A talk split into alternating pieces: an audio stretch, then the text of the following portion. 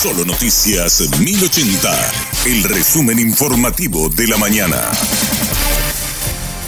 Hola, soy Susana Arevalo y este es el resumen informativo de la mañana. Senadores opositores analizan la devolución de las ternas para la justicia electoral al Consejo de la Magistratura. Argumentan que incluyeron en una misma terna al representante del Partido Liberal y al del Frente Guazú. Esta situación afectará también las negociaciones por la presidencia de la Cámara Alta y el próximo concurso para la Fiscalía General del Estado. El doctor Óscar Pacielo, presidente del Consejo de la Magistratura, afirmó que el Senado no tiene la potestad de devolver la terna y que tienen un plazo de 30 días para elegir a los los nuevos ministros de la justicia electoral.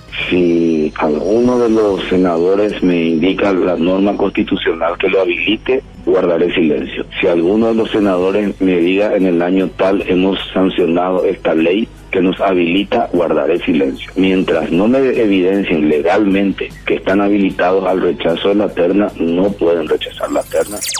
La Policía Nacional realizó varios procedimientos simultáneos en Asunción y Central para atrapar a asaltantes. Buscan desarticular una banda que se dedica a asaltar locales comerciales que operan las 24 horas. De momento hay dos detenidos. Uno de ellos fue identificado como Jorge Galeano Caballero con orden de captura y de cuyo poder se incautaron varias evidencias como un arma de fuego, armas blancas y presunta marihuana. También encontraron un motocarro cuyas características coinciden con el utilizado para cometer los robos. El otro detenido sería el líder de la banda de asaltantes, identificado como Cristian Frontela.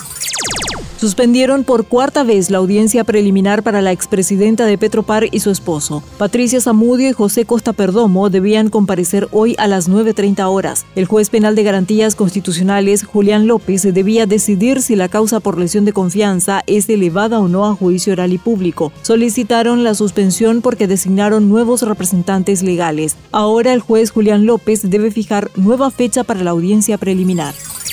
11 muertos dejó un operativo policial en una favela de Río de Janeiro. El procedimiento se realizó en el marco de la búsqueda de integrantes y líderes del Comando Vermelho. Entre los fallecidos se encuentran 10 sospechosos de integrar el grupo criminal y una vecina del barrio. Otras dos personas resultaron heridas en el tiroteo y fueron derivadas a un hospital para su atención. Este fue el resumen informativo de la mañana. Que tengas muy buen resto de jornada. La información del día aquí en Solo Noticias 1080.